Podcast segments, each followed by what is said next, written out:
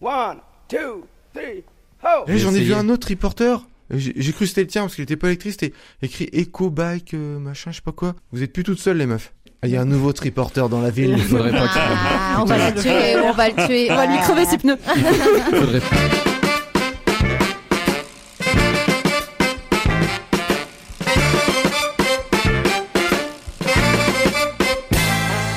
Salut tout le monde, vous écoutez Pause Vélo, c'est l'épisode numéro 103 qui sera consacré au magazine Cycle Magazine, le numéro 17, puisque vous savez depuis euh, tout ce temps-là qu'on fait Pause Vélo que à chaque fois qu'il y a la sortie du magazine, eh ben, on, y consacre un numéro. Comment ça va les copains? Camille, ça roule? Impeccable. Tu vas nous parler de quoi? De la peur. La peur. Céline, ça roule Ça va, ça va. Moi, je vais vous parler de d'une jeune fille euh, qui s'appelle Catel Alençon. Ouais. Et ça c'est la classe. Alençon, c'est pour ça Ouais, qu'on a c'est parlé pour d'elle, ça. que- Et puis parce que moi, j'ai aussi une petite anecdote à rajouter. et qu'aujourd'hui on enregistre à Alençon. Derrière les boutons, euh, il y a Hubert. Ça va Hubert? Il fait, il fait signe Bien, de la tête. Ah, il peut parler, ça c'est bien, c'est cool. Et puis on a Xavier du blog Tellement Geek qui est là et qui va nous parler de geekerie aujourd'hui. Et ouais, je vais vous parler de vélo et nouvelles technologies. On, va, on va aborder euh, rapidement le sujet. Sylvain, toi l'épisode 103, ça t'inspirait quelque chose? D'une mobilette peut-être. Ouais, c'est ça, hein, la terrible mobilette Peugeot qui faisait du bruit. Moi non plus, eu. ni de scoot, je suis, j'étais en vélo, je suis resté en vélo moi messieurs dames. Je veux que vous le sachiez. Alors comme l'épisode il est Je consacré peux peut-être vous raconter de quoi je vais parler. Euh, On va pas poser la non, question. on Oh la vache, oui, c'est On vrai. s'en fiche, on va pas. c'est ça. C'est Camille qui a dit qu'il fallait pas qu'on me parle, non Elle m'aime pas Camille. Tu vas parler de quoi Ah bah, Allez, du Tour de. France, voilà, du Tour de France. Bon, c'est bien, voilà, c'est bien. On le sait, maintenant on est content et on peut passer à quelque chose d'intéressant. on s'adore dans cette émission.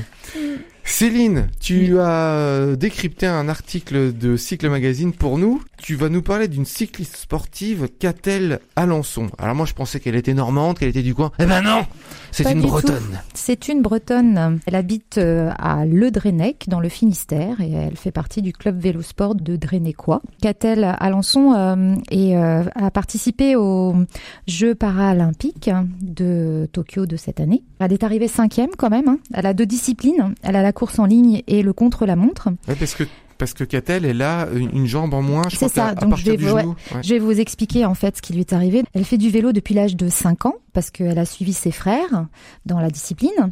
Puis à 20 ans, sa cheville a vrillé. Une entorse qui s'est aggravée en algodystrophie. Alors je vous explique, c'est des douleurs atroces dans les articulations. Mais personne la croyait en fait, euh, disait que euh, voilà c'était dans sa tête. Euh, elle a fait appel à plein de chirurgiens pour justement arriver à C'est elle qui a pris la décision de, de amputer de sa cheville jusqu'à, je crois que c'est à la moitié de- du tibia. Donc 5 ans de souffrance, c'est deux fauteuils? Et au bout de cinq ans de souffrance, euh, elle a dit bah voilà, il faut que je reparte, il faut que je que je fasse quelque chose de, de tout ça. Elle a amputé en 2011 et elle devient donc la fille à la jambe de pirate pour euh, tous euh, ses collègues et tous les enfants qui la voient. Elle est en fait équipée d'un pilon, un espèce de morceau qui en fait vient s'accrocher sur sa pédale. Directement au bout, il y a quelque chose pour mettre sur la pédale. Ah, comme les chaussures à clipser, Voilà, mais là ça. direct sur le pied. Directement. Donc euh, elle là-bas, elle fait, euh, elle s'occupe des enfants. Elle, elle intervient aussi dans les écoles pour expliquer ce qui lui est arrivé. Et elle est membre de l'équipe de France et de l'équipe Cofidis. Elle a passé 15 à 20 heures sur son vélo et cela a été payant puisque depuis euh, sa préparation depuis décembre, bah, elle est partie à Tokyo et donc elle a fini cinquième. Donc elle était contente parce que c'était ce qu'elle s'était promise euh, de d'au moins arriver dans les cinq premiers. Elle avait déjà participé aux Jeux paralympiques de Rio, mais elle était revenue sans rien, ça n'avait pas fonctionné comme elle voulait. Euh, Elle regrette vraiment beaucoup le manque de médiatisation euh, bah, du vélo. Hein, et euh, elle trouve que plus ça va, plus on commence à mettre les femmes euh, face euh, dans cette discipline-là, mais que c'est c'est encore compliqué. Elle avait une phrase qui m'a un peu touchée, c'est qu'elle dit que l'important n'est pas de guérir, mais d'apprendre à vivre avec ses mots MAUX. Et donc c'est pour ça qu'elle s'est lancée le défi. Alors elle- avait deux disciplines. Elle avait donc la course en ligne euh, et le contre-la-montre. Donc le contre-la-montre, elle a réussi cinquième, mais elle a dû abandonner sur euh, la course en ligne puisque elle a eu plusieurs fois euh, sa chaîne qui s'est qui s'est barrée et puis plus de grands plateaux. Ah, Donc là, pour les termes techniques, je vous, je vous laisse expliquer. Moi, je ne suis pas assez forte. Trahi par la technique. Alors, ce qui est marrant dans toute cette histoire, genre ce qui est marrant, euh, c'est une petite anecdote que je vais rajouter à ma petite chronique sur Catel euh, d'Alençon, Alençon, pardon. C'est que moi, il y a en 2015, quand j'ai débuté euh, comme euh, formatrice, euh, il y a eu un article dans l'Ouest France qui a été consacré déjà à Catel Alençon, et que moi, en fait, c'est le nom qui m'avait attiré et le fait qu'elle soit, euh, comment dire, handicapée. Euh, je l'avais proposé à mes jeunes, en fait, comme texte, avec des questions pour les sensibiliser justement au monde euh, du sport et des gens qui euh, participent au, au JO et à toutes ces formes de sport euh, paralympique. Et Tu l'as rencontré? Non, j'ai pas pu la rencontrer parce qu'à l'époque, voilà, c'était dans le feu de l'action. Je venais juste de prendre mon poste de formatrice, mais euh, c'est marrant que tu m'aies proposé de faire un article euh, Sur à part- ça. sur ça, quoi, parce qu'on a eu la même idée euh, sans s'en être parlé. On, lance un appel à Catel Alençon. Ouais, ça serait bien. Ouais, ouais. Salut Catel. Viens nous voir et viens parler avec nous, euh, voilà, de tes grands projets maintenant. Depuis que et je crois qu'elle, euh, elle, le projet prochain, c'est évidemment les Jeux paralympiques de en France. Les sprinteurs euh, qui ont euh, un bout de jambe en moins, Ouais. qui courent avec, qui sont plus en handisport finalement. Ils sont Mm. tellement, euh, Mm. c'est tellement bien fait maintenant les les attelles, je sais pas comment on appelle ça, que ils peuvent euh, les comment on appelle Prothèses. ça Les prothèses, ouais, Prothèses, ouais. prothèses, qu'ils peuvent courir avec les valides. Et euh, arrête de te marrer, toi, je t'ai vu sur je- le côté là. Et je me demandais si, euh, bah pareil, les cyclistes, ils Mm. arrivaient à courir avec les valides, mais alors apparemment euh, non, c'est Mm. pas encore. euh, Mais bon, en tout cas, cet article, voilà, j'ai voulu le prendre aussi parce que c'est une belle personne, c'est une personne très pétillante. Elle a toujours des étoiles dans les yeux, euh, dans ce que les gens peuvent en dire d'elle. Donc, euh, moi, je trouve que c'est génial d'avoir le sourire euh, malgré tout, parce que c'était pas une décision facile à prendre. ouais. Je voulais juste réagir sur Mm. le. On pourra dire ce qu'on veut des Jeux Olympiques, mais c'est quand même grâce aux Jeux Olympiques aujourd'hui il y a du sport euh, paralympique Mm. à la télé. Ouais. Et ce qu'il faut savoir, c'est que lorsque euh, le CIO vend les droits euh, de les droits télé aux chaînes, elles obligent. C'est un package en fait. Ouais, c'est ça. Et donc du coup, comme elles dépensent de l'argent pour ça, elles, elles finissent par le diffuser et, trouver des sponsors. Mais euh, sans ça, personne ne prenait euh, les droits des, des Jeux ouais. paralympiques ou très peu. Le CIO qui a forcé la main aux, aux diffuseurs. ouais. Bah, c'est dans le même package et du coup, c'est un peu plus cher. Et, euh, et pour le coup, bah, il faut rentabiliser aussi.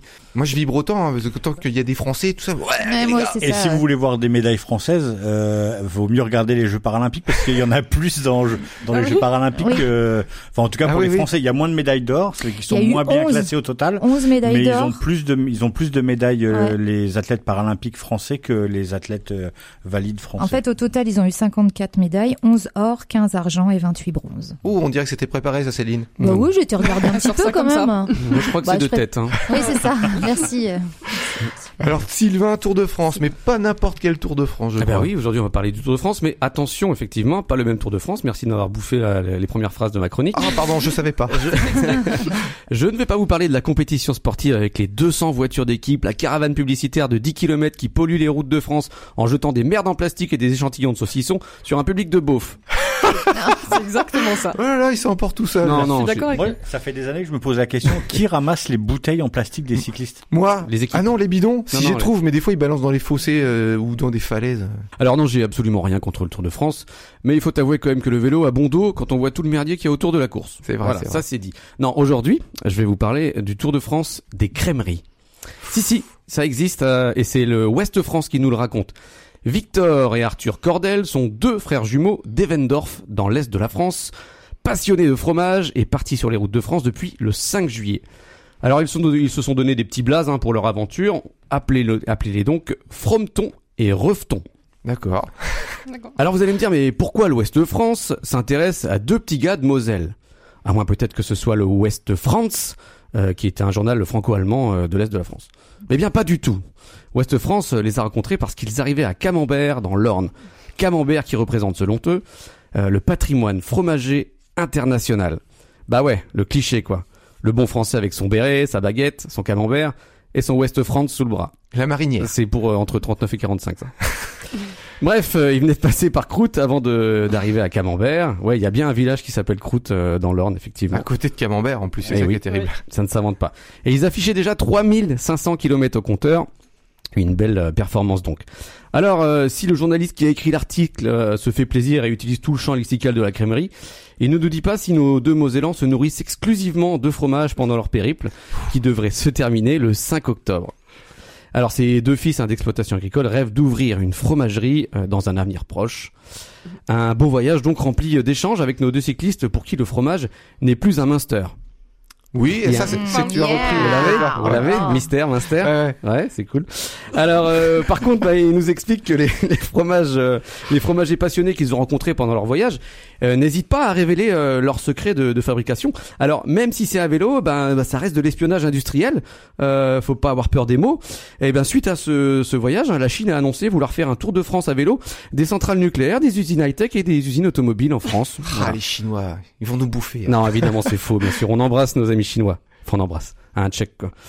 Euh, Et avec le masque. avec le masque.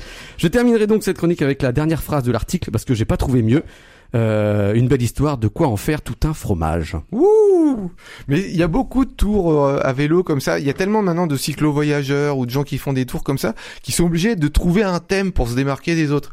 Alors j'ai- j'ai, euh, je savais que tu allais faire un article, enfin que tu allais faire une chronique sur ça, donc j'ai, j'ai noté quelques trucs que j'ai, dont j'ai déjà entendu parler. Alors tous les ans, il existe le bière tour, Oui. où ils vont récupérer, ils vont dans les, bi- dans les. Ils euh, doivent être nombreux à s'arracher. Oui, il y a du monde.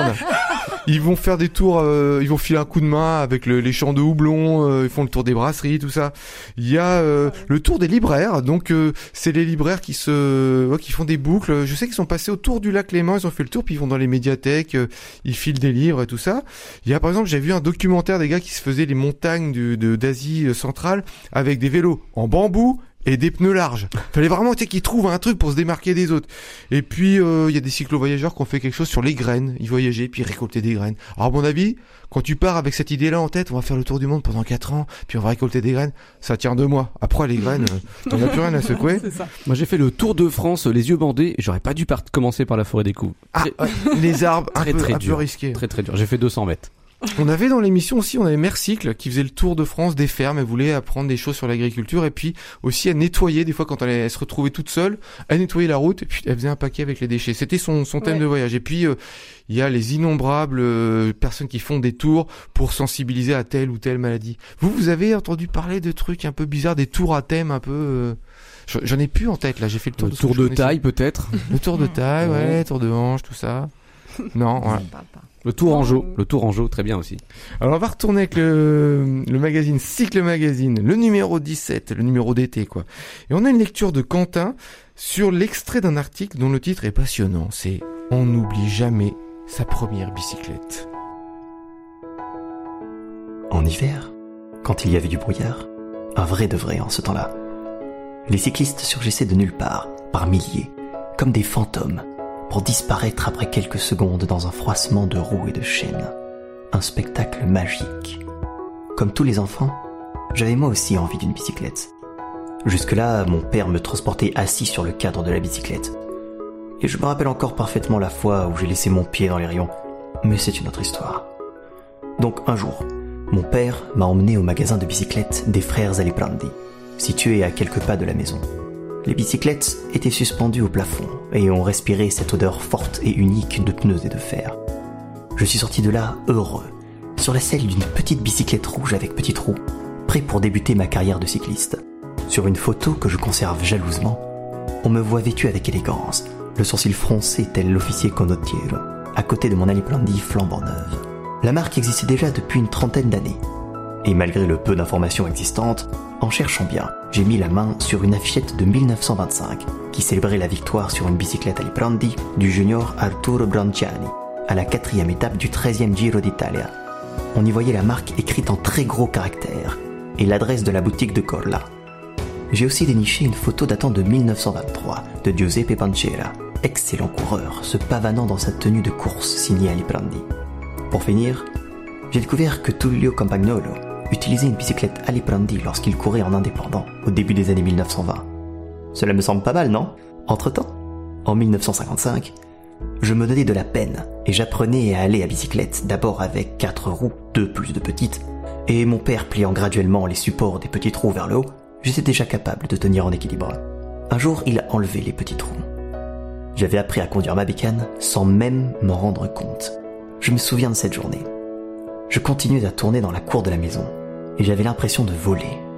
J'ai ainsi commencé à découvrir le monde, naturellement sous le contrôle strict de ma mère, que ce soit clair. Les routes empruntées étaient celles des alentours. Une zone philosophique où les rues s'intitulaient rue Théocrite, rue Démosthène, rue Aristote. Mon trajet préféré L'étape souveraine. était l'itinéraire de la maison jusqu'au jardin du nonno. Moins de 300 mètres à plat, un trajet d'athlète avec finale au sprint et prime à l'arrivée. Une tomate juteuse sponsorisée par le nonno. Une des meilleures choses du monde. Voilà, c'était un extrait de Cycle Magazine, le numéro 17. Xavier, tu vas nous parler de trucs de geek sur le vélo. Bah oui, parce que je suis un peu le geek de, de la bande, voilà. Euh, ou un, un tout petit peu.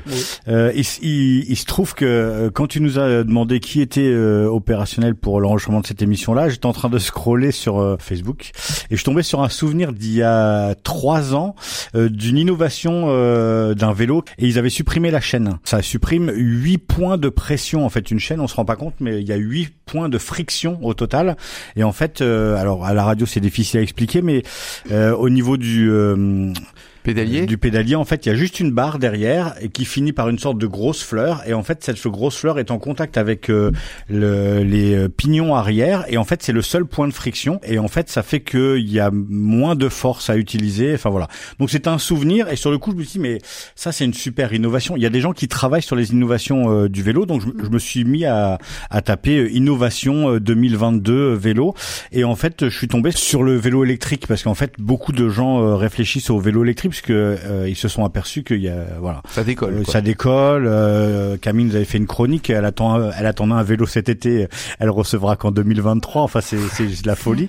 Euh, il y avait encore des ce matin sur euh, France Info. Il faisait un sujet sur le vélo parce que le euh, il y a une sorte de, de grosse enveloppe qui a été développée. Il voudrait passer de 3% à 9% de personnes qui utilisent le vélo parce que les chiffres que tu donnes régulièrement, euh, les trajets en vélo plus rapides que le voiture, que la voiture, tout ça, euh, ils en sont conscients. Donc euh, ils veulent faire quelque chose. Et je suis tombé sur trois vélos dont je vais pas donner la marque, mais en ce moment il y a trois vélos euh, nouvelles technologies qui euh, qui se tirent la bourre. En les regardant de plus près, il y a des trucs qui ont le mérite de d'apporter vraiment de, de super trucs. Déjà, votre vélo est connecté à votre téléphone. Alors ça, c'est vous n'êtes pas obligé. La seule chose que ça apporte, c'est si jamais vous voulez faire des longs voyages, le GPS, tout ça, euh, euh, ça permet euh, de, de faire des choses sympas. Ça permet de géolocaliser le vélo. Ça permet de pas se le faire voler parce que du coup, c'est plus du gravage, c'est des puces. De...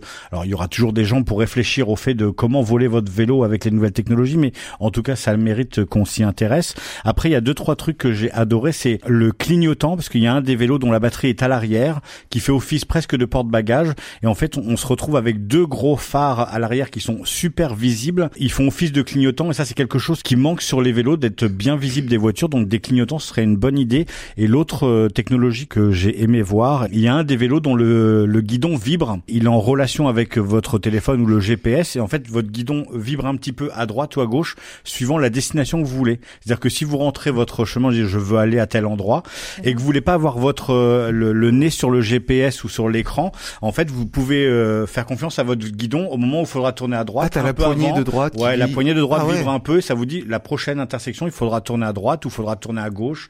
Et euh, il y a aussi le fait qu'il y a de la détection. Maintenant, ils font ça aussi pour les, euh, les vélos. La détection de, de chute, c'est-à-dire que votre vélo est programmé pour appeler le, un numéro d'urgence d'un proche ou des choses comme ça. C'est-à-dire s'il détecte une chute. Donc il y a plein de, de technologies qui sont bien. Et, euh, et à côté, il y a des gens qui réfléchissent aussi. euh, on, on en parlait au téléphone en, en- quand tu m'as demandé. euh, il y a un gars qui a inventé une sorte de petite sacoche euh, à mettre dans le dos. Et en fait, dès qu'il pleut, ça se déplie et ça fait comme une sorte de grand parapluie qui vient se fixer sur le devant. Et du coup, on se retrouve comme avec une grosse cote pour être protégé. C'est pour les gens qui euh, qui font du vélo non sportif. hein, Ouais, ouais. En Normandie. en- voilà, en Normandie pas mal ou en Bretagne, mais surtout qui euh, ne supportent pas les vêtements de pluie et qui ont fait le choix d'être en costard ou en vêtements de travail et qui veulent pas avoir à se changer en arrivant au travail. Là, ça fait vraiment une grosse coque comme la fameuse euh, euh, moto euh, où on est protégé ou les scooters euh, où il y a une coque là. Et ça se range très très facilement et c'est un petit sac dans le dos, ça se déplie. Et comme euh, il, il planche maintenant sur les airbags pour vélo, euh, je sais qu'il y a un airbag qui s'a- qui s'accroche autour du cou et dès que ça détecte un, un mouvement de chute, en fait, ça se gonfle et ça englobe carrément le cou La et, et la tête.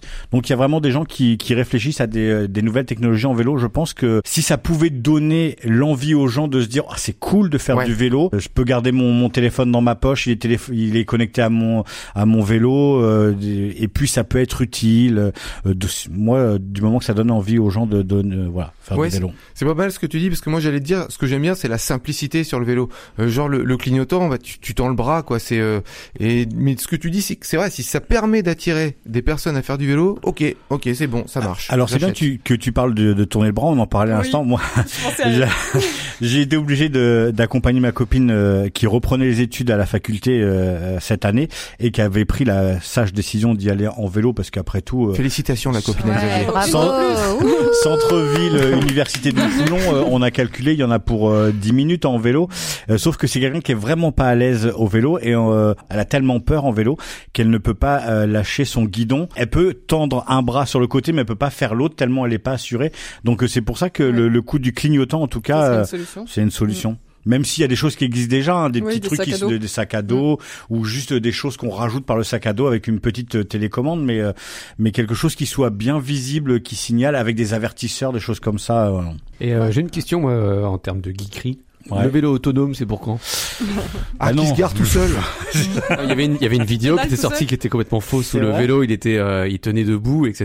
Et, euh, et il allait se ranger, etc. On s'était rendu compte que c'était une, c'était En une fait. connerie parce Ouais. que il y a pas de contrepoids en réalité sur les côtés ou alors il faudrait des sacoches, etc. Pour, euh, mais euh, ce serait un rêve. Tu t'arrêtes, le vélo il rentre chez toi. Et puis... Maintenant, il paraît qu'il y a même des sonnettes. euh, tu tu règles la sonnette avec ton téléphone et c'est plus des sonnettes, c'est des euh, c'est ouais, c'est des gros trucs. euh, voilà, c'est bon. On, ouais, aime faire du vélo et on aime le faire savoir. On va retourner avec le cycle magazine. J'ai fait l'interview de quelqu'un qui a déménagé pendant le premier confinement. Elle est partie, elle a dit je déménage. Elle a fait traverser toute la France d'est en ouest pour terminer à Madrid. Euh, J'ai interviewé Florence Ramel, mon déménagement à vélo. Salut Florence, comment ça va? Salut, salut Eric. Bah écoute, tout va bien. Tu as fait un périple à vélo qui m'a énormément touché. Moi, ça m'a rappelé l'alchimiste de Paolo Coelho. Genre un espèce de voyage initiatique. Tu l'as vécu un petit peu comme ça? Euh, c'est vrai que j'ai lu le livre et j'avais pas du tout fait le parallèle quand j'ai fait le voyage. Je suis partie dans un moment un petit peu de doute où je savais pas forcément ce qui m'attendait de l'autre côté des Pyrénées. Pour moi, ça a été un, un peu un moment révélateur. Quelque part, ça a été, euh, ça a été un petit peu comme l'alchimiste. Il y a une phrase de l'alchimiste, pour ceux qui l'ont pas lu, qui dit en gros que euh, celui qui veut vivre quelque chose et qui a un but en tête, eh ben, l'univers conspire pour le, guider. Quoi. Et on a l'impression, quand on lit l'article, que c'est un petit peu ce que tu as vécu avec euh, les rencontres, avec les moments difficiles. Et puis ton but, c'était donc de, de trouver du travail en Espagne. Est-ce qu'à un moment donné, quand tu es arrivé à Madrid, tu t'es dit, ben, ça y est, c'est fait là, je, je fais quoi maintenant? Ouais, complètement. Bah, quand je suis arrivée sur la place, mon téléphone en fait avait 1% de batterie toute la journée et je le rechargeais au panneau solaire. Et au moment où je prends vraiment la dernière photo là qu'on voit euh, sur l'article, mon téléphone s'éteint. plus de batterie, plus rien. Et euh, je me dis purée là, ça y est, c'est la fin quoi. Ça y est, j'y suis et, maintenant quoi? Ben justement, je te pose la question, tu as fait quoi après? Tu te dis, bon voilà, ça y est, j'ai tout fait, je suis au, bout là. Tu as fait quoi? Tu as cherché un endroit pour dormir et puis tu as commencé, parce que tu connaissais personne à Madrid. Hein. J'avais contacté des gens avant sur Warm Showers, plateforme géniale en fait, euh, qui héberge des cyclistes et, euh, et du coup j'avais ce contact là de ces gens. Et en fait c'était un gars qui réparait des vélos. Donc euh, bah, j'ai demandé aux gens en fait où était le magasin, j'avais le nom du magasin de vélos. Et puis puis j'y suis allée et, et c'est génial, ils m'ont hébergé 3-4 jours. Et finalement après j'ai trouvé une sous-location de un mois dans Madrid et euh, encore la chance m'a souri parce que comme c'était l'été les sous-locations et il y avait d'énormes rabais en fait donc euh, j'ai vécu dans le meilleur quartier de la ville pendant un mois et ça m'a ça m'a vraiment lancé. Tu as travaillé finalement en Espagne? Ouais, donc euh, bah, du coup, je suis arrivée fin juillet. Et donc, bah, j'ai passé ce premier mois un peu voilà, à tâtonner, à me balader dans la ville, à, à faire des rencontres. C'est là que j'ai eu l'idée en fait de partager mon expérience sur un groupe Facebook. Et j'ai trouvé, c'est comme ça que j'ai trouvé en fait un travail. L'Espagne, au niveau du vélo, ça se passe comment? C'est un peu la catastrophe en vrai. Quand on vient de la France, euh, on a beaucoup de voies vertes. euh, c'est un peu le paradis du vélo. Enfin, je me rendais pas compte en tant que française parce que j'avais toujours trouvé que la Suisse, par exemple, bah, il y a une culture vélo beaucoup plus forte qu'en France. Mais en France, en fait, ça fait quand même une bonne décennie maintenant que ça se développe. Il y a des cartes comme ça qu'on peut télécharger d'Europe où on voit le réseau des voies vertes. Et l'Espagne, c'est un désert, quoi. Il y en a quelques-unes. On te remercie beaucoup d'avoir partagé cette expérience euh, dans le magazine. Allez, que la force soit avec toi, Florence. À plus Salut À plus. Eh ben moi j'aurais bien voulu faire comme Florence, là, partir comme ça, voyager dans l'inconnu, alors que tout était fermé partout, avoir le goût de la liberté pendant que les autres sont enfermés. Alors Camille, on va avoir peur. D'habitude, je raconte des trucs drôles. Enfin, Sylvain, il sait pas encore. Ah t'essayes. J'essaye. Je suis du genre à parler de vélo en plaçant les mots cul d'enfer. Mais Oui. cette fois, je vais faire dans un autre registre. Je voudrais parler de la peur. Parce que je me suis rendu compte que de la peur découlait beaucoup de nos choix, notamment en matière de cycle. Pour ma part, j'ai peur de parler à la radio et de m'évanouir au micro. Mais je suis là. Je me fais violence pour venir parce que j'aime trop pose vélo. Mais j'aime pas trop Sylvain. Oh, bim, il en prend plein les dents aujourd'hui, le pauvre. On peut l'enlever. je change ma chronique. Tu te vengeras, Sylvain, tu te vengeras. Oui, Je parle pas. Je l'ignore. vas-y. Je me déplace au quotidien à vélo depuis 20 ans et pas mal de mes copines me disent Moi, je pourrais pas, j'ai trop peur dans la circulation. Suite à mon périple de 800 km l'année dernière avec ma fille, une femme m'a contacté euh, pour me demander de venir avec moi lors de mes week-ends vélo et bivouac sauvage. Elle avait l'envie, mais elle avait peur toute seule et elle n'osait pas le faire jusque-là. Et suite à ce même voyage, un homme m'a écrit cet été pour me remercier. Il revenait de son premier voyage à vélo, il a adoré l'expérience et m'a annoncé que ce qui l'y avait poussé, c'était mon histoire. Parce que si une maman pouvait partir seule avec son enfant, alors lui le pouvait d'autant plus. Ah, il y a besoin de Ouais. ça, hein. il y a Mm. besoin d'avoir des exemples. Tous ces exemples pour dire que parfois c'est la peur qui dicte notre capacité à nous déplacer ou voyager à vélo. Peur d'avoir un accident, peur d'avoir froid aussi, peur euh, qu'on nous agresse si on est seul le en bivouac, peur de ne pas avoir la capacité physique de parcourir quelques centaines de kilomètres. On ne risque pas plus d'avoir un accident à vélo sur un chemin de cailloux à travers la campagne qu'en traversant la rue en sortant de chez soi. On ne risque pas plus de se faire agresser par un pervers en campant dans le fin fond d'une forêt qu'en sortant les poubelles le soir. Et je dis ça parce que ça m'est vraiment arrivé l'année dernière. Et je suis tombée sur un exhibitionniste euh, devant ma maison. Ah, Alors bah, ça que, va, ça. ouais, ça va. Alors que j'ai campé euh, des centaines de fois en forêt sans jamais croiser euh, D'exhibitionniste. personne, d'ailleurs, à part quelques chevreuils et rongeurs. Et si on trouve trop dur de parcourir 70 km par jour en voyage à vélo, bah alors on en fait 40 et puis c'est tout. Si on a trop froid, ben on s'équipe. Il y a des manteaux, il y a tout ce qu'il faut. Il y a maintenant des, des, Des- espèces de parapluies euh, qui se déploient au-dessus de nous. Les, Voilà. les duvets pour le froid sont vraiment euh, très opérationnels. Voilà, il y a tente pour le froid aussi. Et surtout, dites-vous que si vous souffrez, c'est que les muscles travaillent. Et que si les muscles travaillent, c'est qu'au bout, vous aurez un cul d'enfer. Je l'ai quand même placé. Et si on écoute nos peurs, on ne fait rien en fait. Ni voyage, ni vélo, ni même sortir de chez soi. Finalement, tous ceux qui dépassent leurs peurs ont survécu. N'est-ce Ouais. pas, Sylvain? Et tu places cul en plus, c'est incroyable.